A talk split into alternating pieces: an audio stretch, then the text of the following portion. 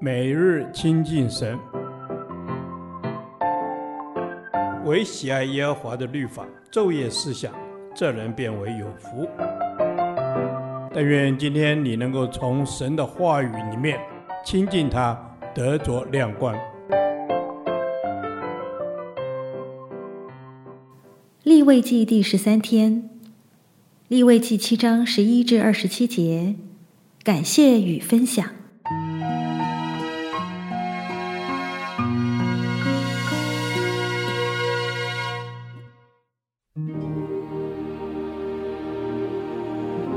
人献于耶和华平安祭的条例乃是这样：他若为感谢献上，就要用调油的无效饼和抹油的无效薄饼，并用油调匀细面做的饼，与感谢祭一同献上；要用有效的饼和为感谢献的平安祭与供物一同献上。从各样的供物中，他要把一个饼献给耶和华为举祭，是要归给撒平安祭生血的祭司。为感谢献平安祭生的肉，要在献的日子吃，一点不可留到早晨。若所献的是为还愿，或是甘心献的，必在献祭的日子吃，所剩下的第二天也可以吃。但所剩下的祭肉到第三天要用火焚烧。第三天若吃了平安祭的肉，这祭必不蒙悦纳。人所献的也不算为祭，反为可增咸的。是吃这祭肉的，就必担当他的罪孽。挨了污秽物的肉就不可吃，要用火焚烧。至于平安祭的肉，凡洁净的人都要吃。只是献与耶和华平安祭的肉，人若不洁净而吃了，这人必从民中剪除。有人摸了什么不洁净的物，或是人的不洁净，或是不洁净的牲畜，或是不洁可憎之物。吃了献与耶和华平安祭的肉，这人必从民中剪除。耶和华对摩西说：“你晓諭以色列人说，牛的脂油、绵羊的脂油、山羊的脂油，你们都不可吃。自死的和被野兽撕裂的，那脂油可以做别的使用，只是你们万不可吃。无论何人吃了献给耶和华当火祭牲畜的脂油，那人必从民中剪除。”在你们一切的住处，无论是雀鸟的血，是野兽的血，你们都不可吃。无论是谁吃血，那人必从民中剪除。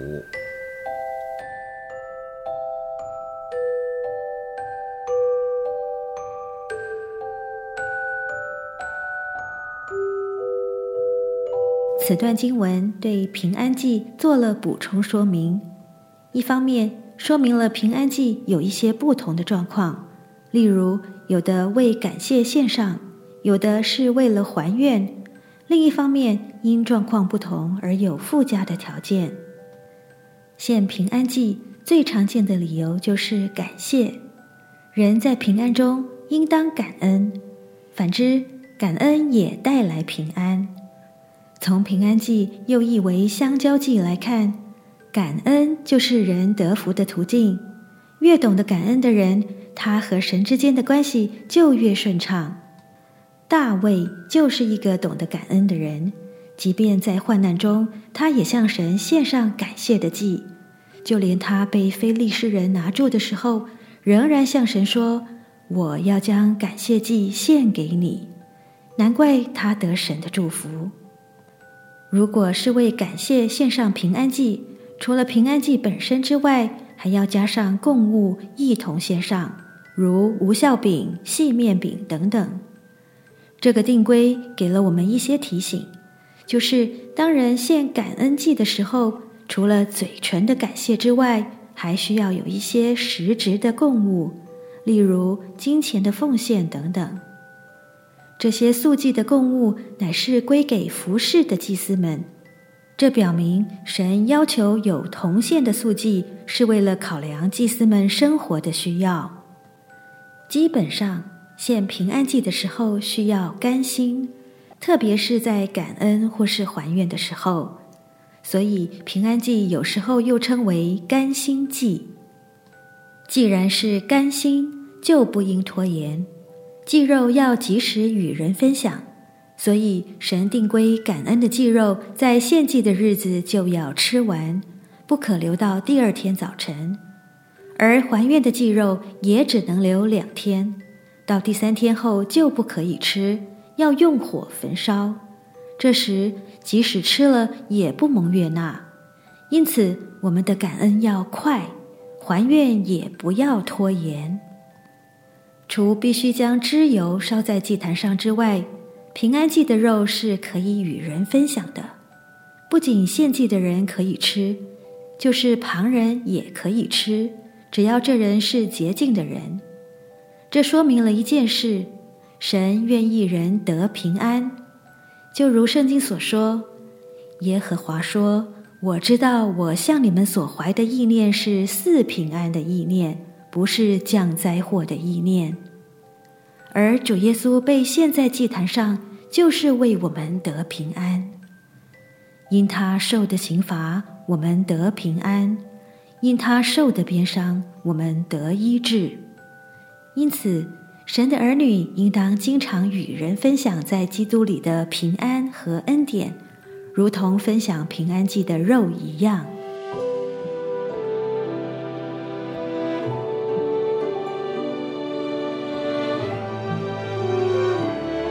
亲爱的天父，求你帮助我做一个分享你恩典的人，使更多的人因着我的分享而认识主耶稣基督。奉靠主耶稣的圣名，阿门。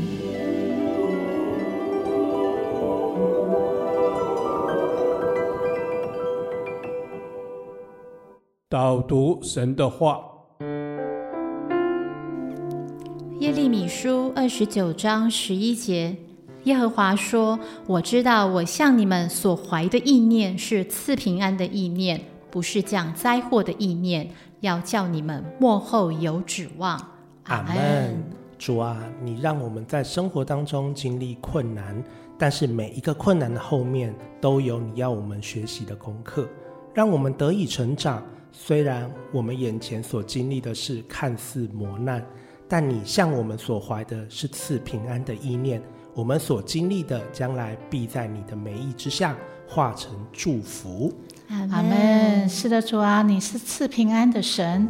你说我留下平安给你们，我将我的平安赐给你们。我所赐的不是像世人所赐的。你心里不要忧愁，也不要胆怯。阿门。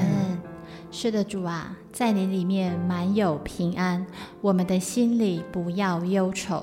你是我们生命不震动的果，你的旨意总是美善，为要使你的百姓经过火的试炼，发出生命的光来。阿门。主啊，让我们的生命发出光来，因为你已预备我们的道路。现在的苦难看似没有盼望，但是主，你让我们所受的。必不超过我们所能承受的，因此我们当仰望神，存谦卑的心，看神的作为。